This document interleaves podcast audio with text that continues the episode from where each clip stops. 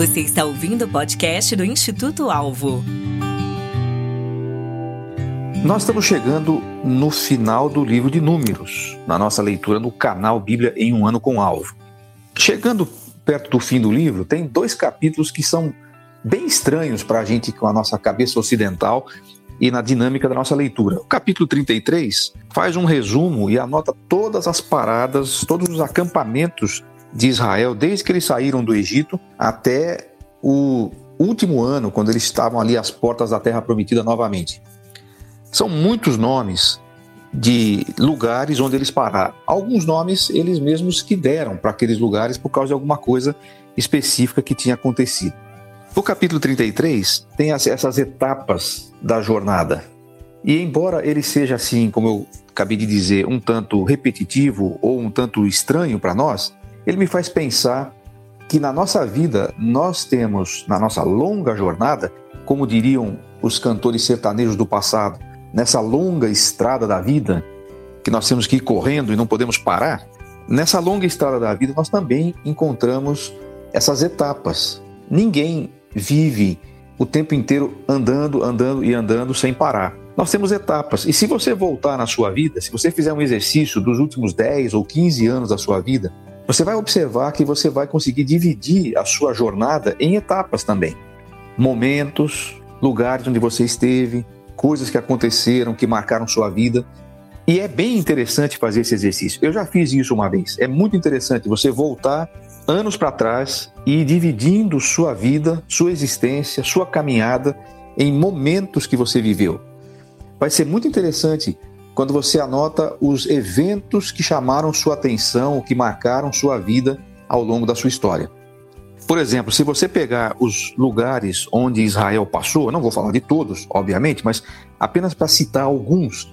Se você citasse para um israelita da nova geração que estava chegando agora para conquistar a terra, se você citasse alguns lugares, eles se lembrariam de coisas importantes que aconteceram. Para você, talvez o nome Piairote não faça muito sentido. Mas Piairote foi o lugar onde o povo estava acampado quando os egípcios vieram atrás deles e foi nessa altura do mar que eles atravessaram. Piairote era o lugar onde o mar se abriu. Então, para eles, isso tinha uma lembrança, esse nome trazia uma lembrança importantíssima de uma experiência que eles tiveram com Deus. Mais para frente, você vai encontrar Refidim. Refidim foi o lugar onde eles estavam acampados e que Moisés falou à rocha, e a rocha abriu e jorrou água para eles beberem. Mais para frente tinha um lugar cujo nome foi dado pelos israelitas, que chamou-se Kibrote Ataavá. Na nossa cabeça e na nossa língua, Kibrote Ataavá não faz nenhum sentido.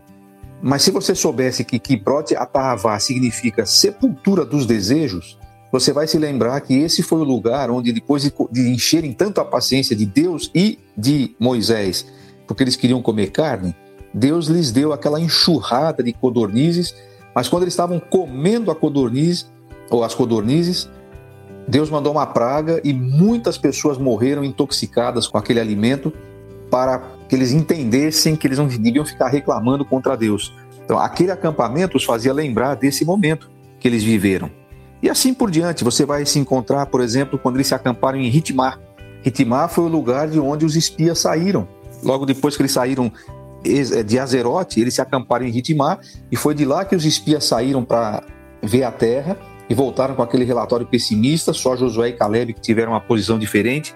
Então, se você vai olhando para essas paradas e você vai lembrando da história, você vai percebendo momentos altos e momentos baixos. Infelizmente, no caso do povo de Israel, a maioria eram momentos difíceis, momentos baixos em que eles aprenderam coisas por causa da sua impaciência, da sua murmuração e da sua incredulidade, mas momentos da jornada que os faziam lembrar de coisas que eles tinham vivido com Deus. Faça esse exercício. Pegue os últimos 15 ou 20 anos da sua vida. Bom, se você tiver boa memória, talvez você pode pegar desde que você se lembre e vá anotando momentos, lugares, experiências que você teve com Deus. O que essas experiências ensinam para você? O que você aprendeu naquele momento, naquele lugar que você levou para o resto da sua vida. Como essas experiências vão demonstrando o seu crescimento, seu amadurecimento ou não na sua caminhada. O mais interessante é que em todas essas jornadas, mesmo quando o povo estava rebelde ou quando o povo estava murmurando, ou quando o povo estava se opondo ao propósito de Deus para aquela nação, mesmo nesses momentos, em todos os pontos dessa jornada, Deus estava com eles. Você se lembra quando Moisés, tendo recebido a proposta do próprio Deus, olha, eu vou exterminar esse povo e vou criar um outro povo a partir de você. Moisés falou: não, por favor, não faça isso.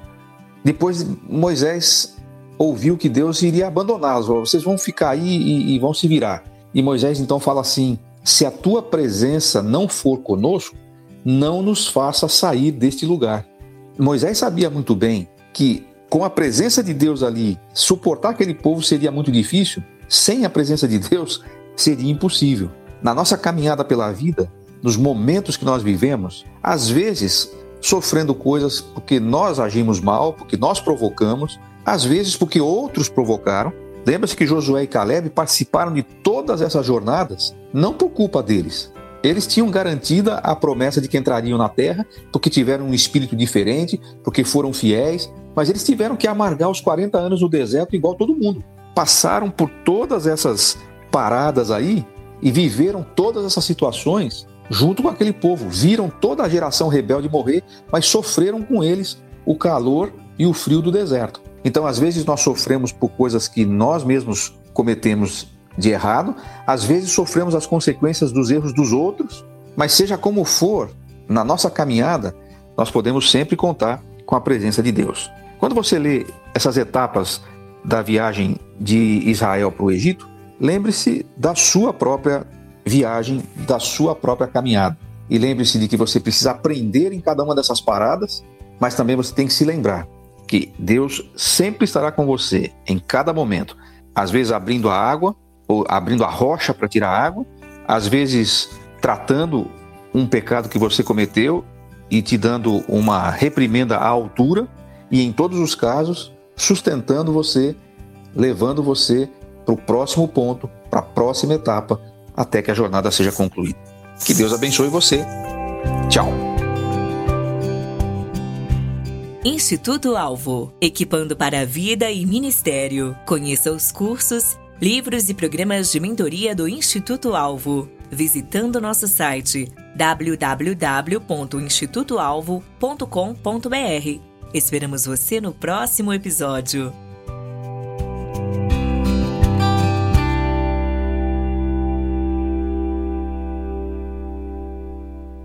Este episódio foi editado pela Nabecast.